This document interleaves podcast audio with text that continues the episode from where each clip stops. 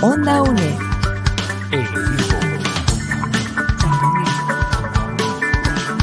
Imagen y sonido. Hasta donde estés.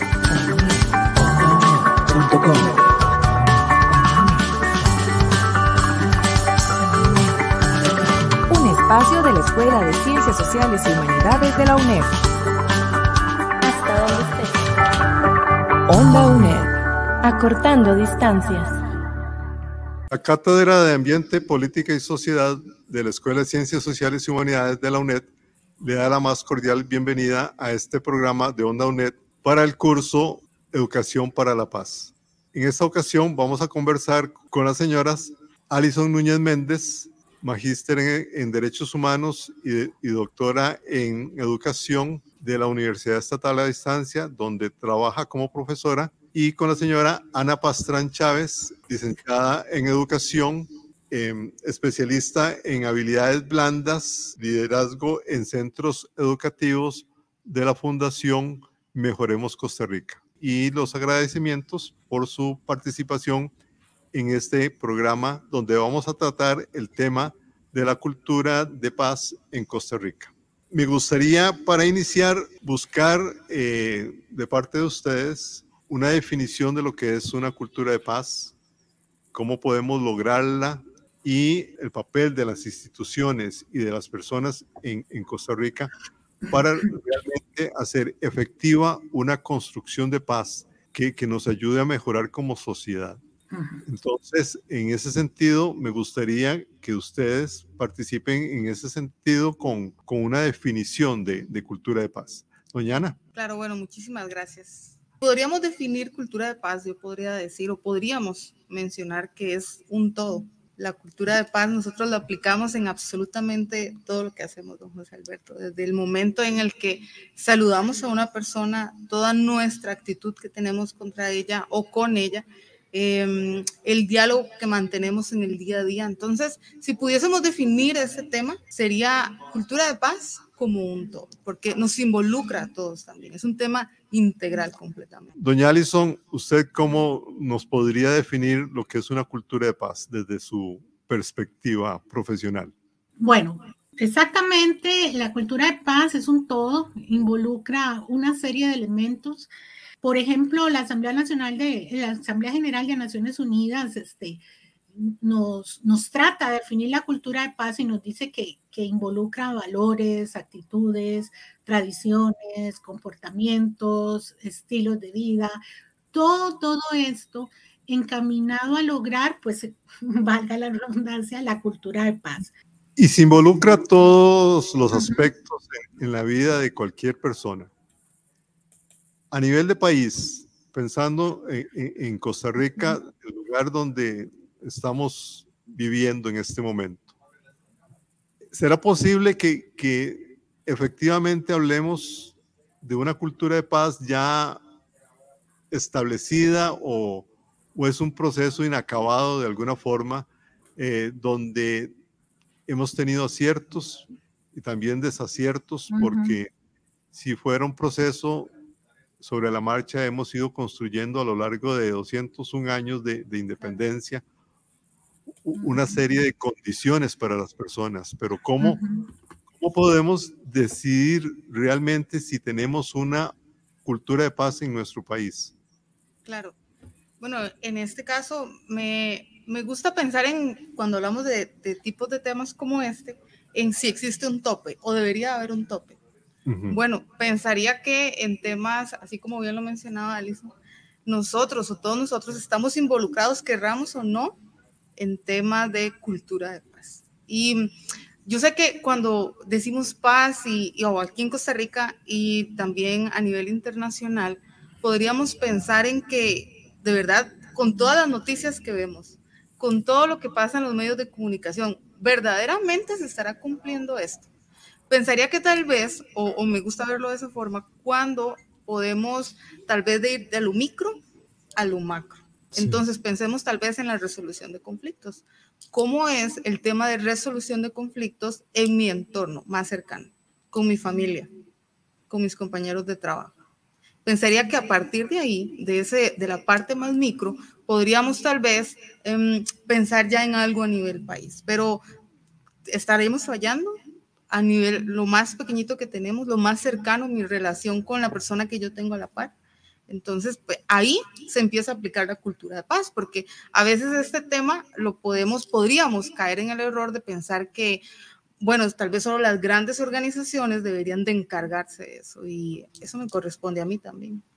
Y doña Alison, ¿usted cree que efectivamente cada persona, cada institución, cada lugar de trabajo, cada comunidad eh, debe contribuir por ejemplo, con, con la transmisión de valores, con mejorar las condiciones de vida de las personas para que realmente haya una, una, cultura de paz, como lo dice doña Ana, eh, en el entorno inmediato de cada uno de nosotros. Claro, mira, para, para contestar y hablando un poquito de Costa Rica también, es importante introducir dos conceptos dentro de lo que es la, la cultura de paz. El primero de ellos sería la violencia.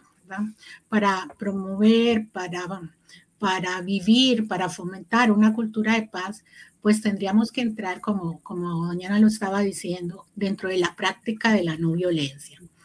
Y si lo relacionamos con Costa Rica, pues eh, no, no estamos hablando solamente de violencia física, estamos hablando de todo tipo de violencia, de la violencia estructural, por ejemplo, que es a veces la que no se ve, pero el hecho de que yo tenga que levantarme, no sé, a las 3 de la mañana para caminar no sé cuántos kilómetros, para llegar a hacer fila en un EVAIS, porque solo reparten, qué sé yo, 75 fichas y yo soy la persona 76 y ya no me pudieron atender y tengo que irme para mi casa y volver al día siguiente más temprano.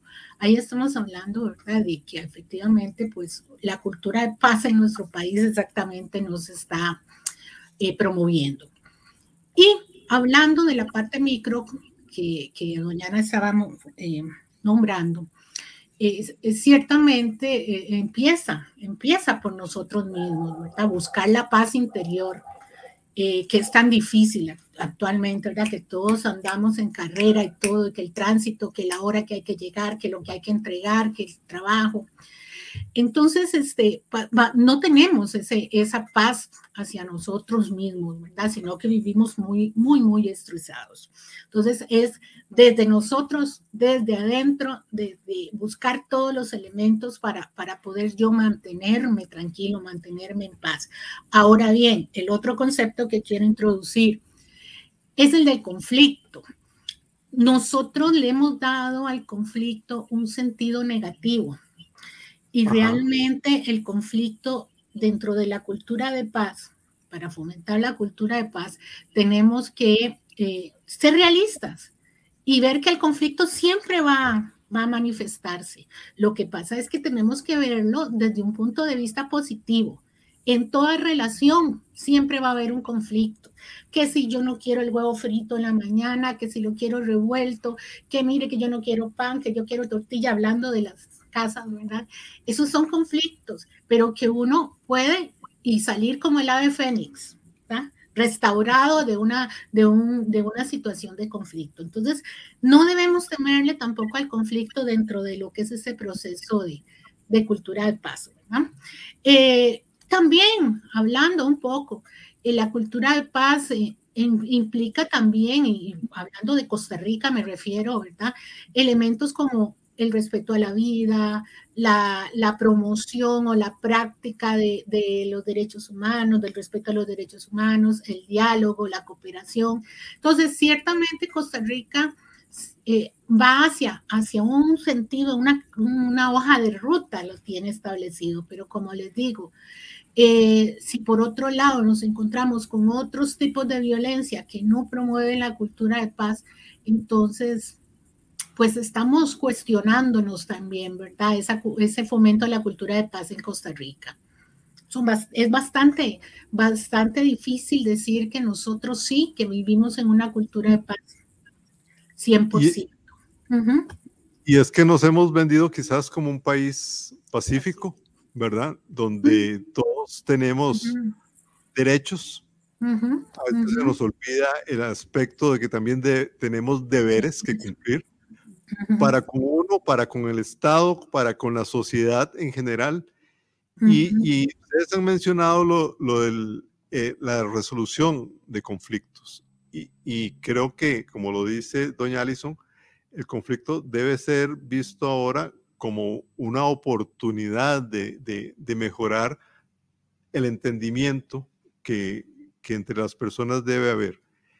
Y quisiera, después de, hacer una pausa, que ustedes eh, me conversen alrededor de cómo estamos desarrollando también relacionado con la cultura de paz la resolución de conflictos, porque los vemos, los conflictos todos los días en la calle, en el trabajo, en las escuelas, eh, en las familias, donde hay muchos problemas que a veces la gente no sabe resolver porque no tampoco se nos ha permitido entender que el conflicto debería ser la oportunidad de, de acercarnos y no de separarnos. Volvemos en un momento.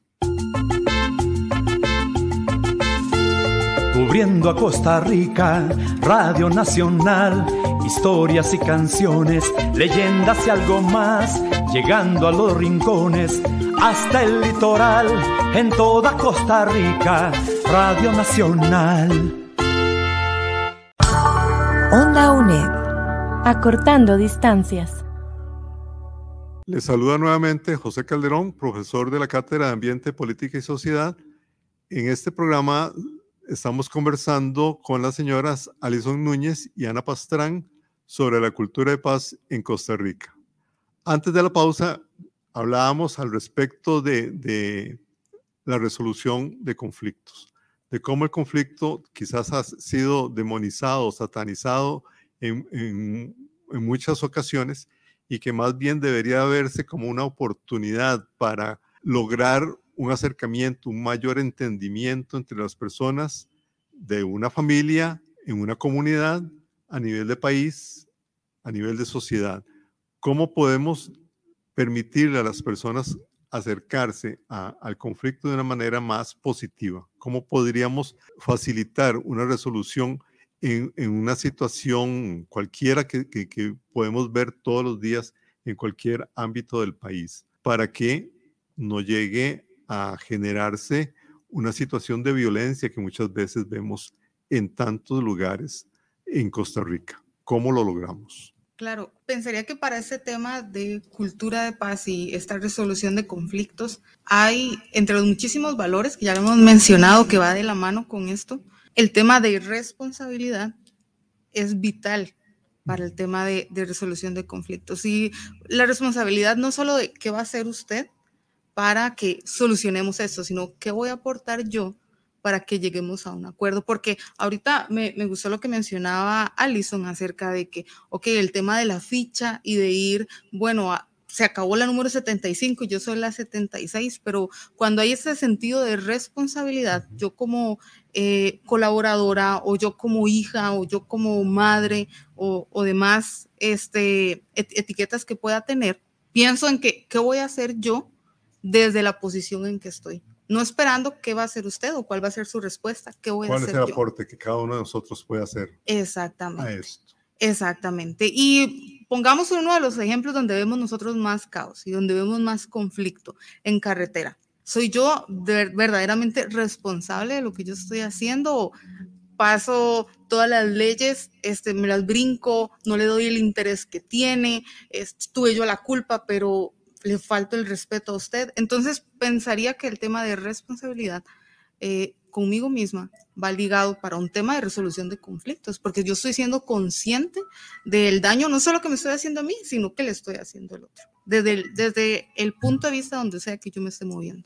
Doña Alison, eh, ¿en qué hemos fallado, por ejemplo, cuando, cuando hablamos de, de que el conflicto no ha sido bien visualizado dentro de una sociedad como la nuestra. A mí me encanta esta frase de Eleanor Roosevelt cuando ella empieza a hablar de la Declaración Universal de Derechos Humanos, que después aparece en el documento para la constitución de la Organización de las Naciones Unidas. Y dice por ahí puesto que las guerras nacen en la mente de los hombres, es en la mente de los hombres donde debe erigirse, erigirse los baluartes de la paz.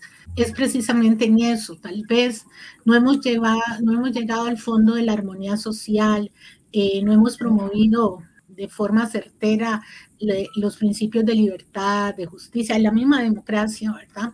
Eh, de tolerancia o de solidaridad entre nosotros y, y, y no hemos promovido el rechazo a la violencia, sino que todo lo contrario, la sociedad ahora lo que nos está enseñando, nuestro sistema económico, vean qué importante, nos está enseñando que lo que tenemos que hacer es, triunfar, no importa cómo. No, no hemos llegado a, a establecer las causas de los conflictos, ¿verdad? A las raíces de la causa de los conflictos. el sistema educativo nos está enseñando otra forma de, desarrollarnos y es ahí donde creo que estamos fallando. No estamos promoviendo una cultura fundada en el respeto al derecho eh, que cada uno de nosotros tiene como ser humano, el derecho a la paz, ¿verdad? Que eso es, es fundamental. Eh, esta cultura de armonía, esta cultura de, vivir bien, de, armonía social es lo que no estamos logrando nosotros eh, promover. Y eso solo se logra por medio de la educación. Y, es que quizás hemos incidido mucho en el asunto de los derechos. Hemos dejado de lado a los valores, pero no será también que, que hemos dejado de, de hacer énfasis en los deberes que como personas el problema quizás radica en que todos debemos ser exitosos, porque eso es lo que se nos impone en la actualidad, sin pensar mucho en cuáles serán los medios eh, por los cuales yo alcance ese éxito profesional, material, porque muchas veces hemos dejado de lado lo, espiritual. Y cuando hablo de espiritual, todo lo que tiene que ver con los valores, con, las necesidades básicas de las personas y la educación, por ejemplo, y logramos nada más mi propio beneficio. Pensamos en yo, luego en yo, y si queda algo quizás en yo, ¿verdad? Diría mí y mí y mí, pero estoy pensando de una forma egocéntrica. Y, y quizás la sociedad nos ha llevado por esos caminos de pensar un poco en, en, en cada uno de nosotros y olvidarnos de los otros. Claro. Y es que hemos escuchado tal vez que el fin no justifica los medios. No, el fin sí lo justifica, por supuesto.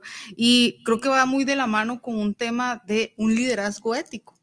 Porque, ok, desde mi trinchera, vamos a decirlo así, desde donde yo pueda estar em, en conversación con otra persona o pueda, sea lo que yo sea que haga por Costa Rica o por mi país o donde sea que yo me mueva, un liderazgo ético no va a hacer que yo me ponga en primer lugar. Y ahorita, ahorita que estábamos hablando de, valores, ese no es un tema interesante para las personas. No.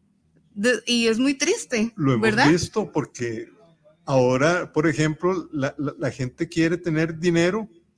Si el dinero viene de el narcotráfico, por ejemplo, o del crimen de algún tipo de organización, no importa.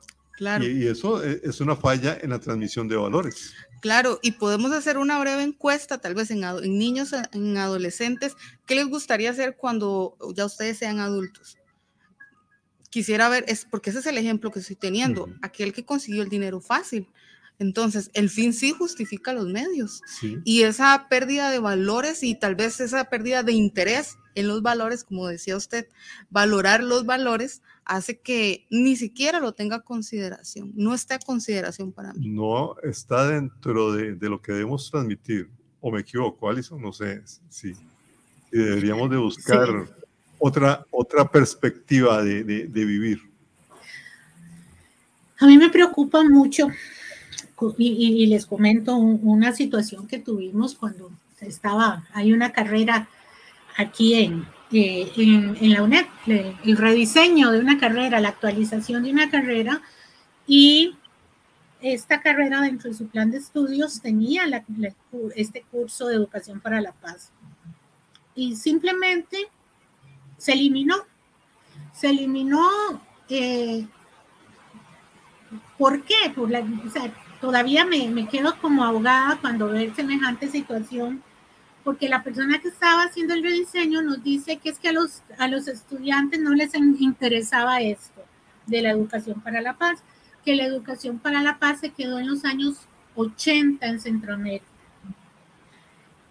Y precisamente es esto que ustedes están diciendo, no comprender la dimensión, no comprender los ámbitos de la educación para la paz, creo que es lo que nos ha llevado a, a, menospreciar los valores, no comprender que la educación para la paz tiene un ámbito político, un ámbito moral, un ámbito religioso, como usted lo dice, un ámbito de amor a la paz, de amor al prójimo, de, relativo a, la solución de los problemas mundiales, ¿verdad? Un ámbito cultural.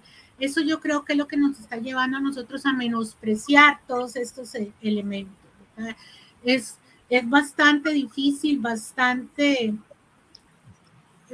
a veces frustra esa situación, ¿verdad? De que no, no, no logramos comprender cómo la gente menosprecia todos estos ámbitos de lo que puede implicar el derecho humano a la paz o la educación para la paz.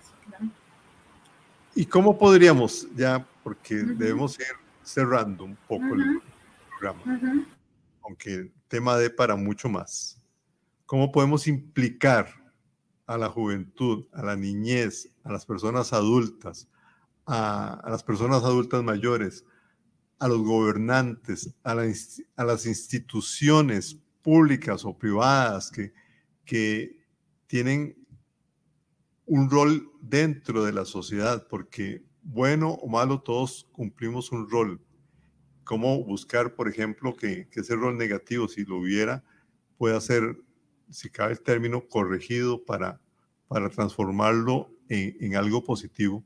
¿Cómo podemos implicar al Estado que somos todos en esta cultura de paz? Porque es importante que nos demos el, el derecho, que, nos, que valoremos ese derecho que tenemos todos de, de vivir en paz y llegar a Leváis a tiempo y llegar a la casa a la hora que sea eh, con vida, ¿verdad? o que yo tenga agua en mi casa, que mis hijos puedan tener educación, eh, que tenga una vivienda digna cualquier persona, ¿verdad? A partir del esfuerzo de personal que también todos debemos hacer.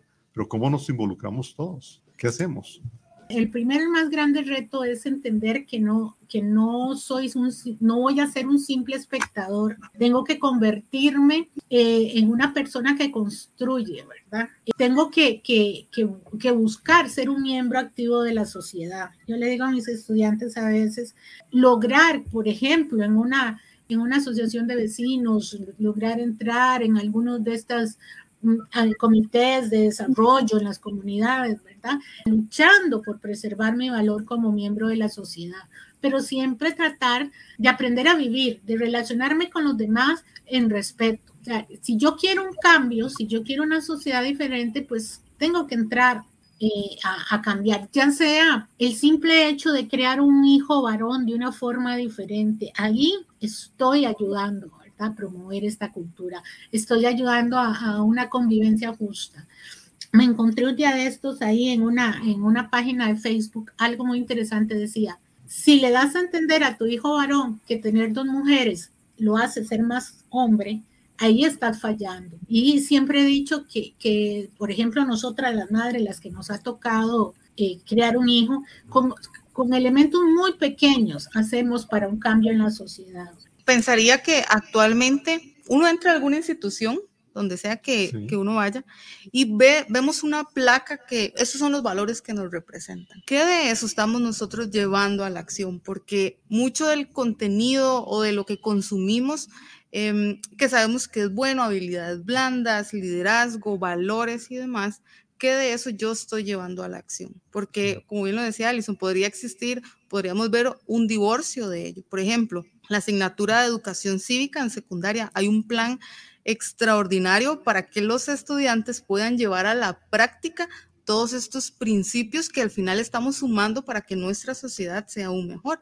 Entonces, para que no se queden estos 40 minutos o, o, la lección lo que dure y no solo se quede plasmado en un papel, que de eso yo voy a tomar y voy a integrar a las organizaciones las municipalidades y demás para que este, podamos ver un resultado. Pero está hecho y está diseñado también para que pueda ser llevado a la acción. Entonces, traería eso a nuestro, a nuestro diario vivir. Los principios o los valores que a mí me enseñaron de niña, o qué de eso estoy yo llevando a la acción. Pero no solo de conocimiento, sino qué está verdaderamente, qué decisiones está tomando su hijo para que, aún así que está pequeñito, para que no se quede en, mero conocimiento, en simple conocimiento, sino llevado a la puesta en práctica. Creemos entonces que realmente los valores, los derechos, los deberes deben ser parte de una vivencia, primero personal, que fortalezca que esos valores, derechos y deberes se transmitan a la sociedad en general y que los vivamos, no porque los vemos como dice usted o como lo piensa Alison de manera blanda, por decirlo de alguna forma, solamente como en un papel, sino que los podamos vivir y transmitir para que realmente contribuyamos todos a, una construcción de una cultura de paz. Y con esto quiero eh, concluir, no sé, una pequeña frase de cada una de ustedes para cerrar el programa y agradecerles profundamente su participación en esta conversación. Hablando de temas de, bueno, cultura de paz en general, hay cierta responsabilidad en mí, en lo que yo pueda decidir, en el saludo que le di hoy a alguien en la mañana, hay responsabilidad en mí. Y pensaría que es lo que hemos estado conversando, que si sigo yo, Ana Pastrán, sigo con el pensamiento de qué va a hacer usted para eh, que la cultura de paz o mantengamos un tema de cultura de paz. Pensaría que la pregunta correcta debería ser qué voy a hacer yo. Cuando yo supo la responsabilidad, entonces podría, podríamos ver una sociedad un poco más orquestada, no esperando qué va a hacer usted, sino qué voy a hacer yo. Un poco la empatía desde mi persona hacia, lo, hacia el otro. Doña Alison.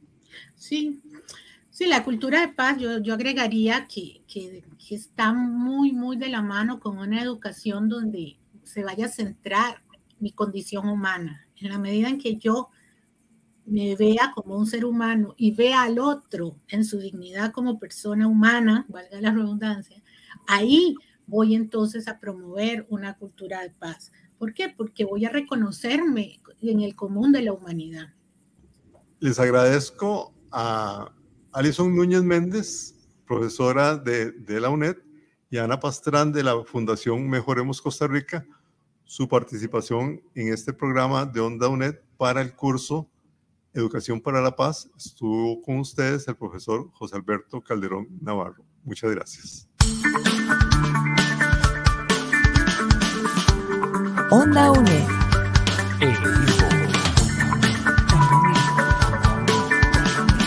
Imagen y sonido, hasta donde esté.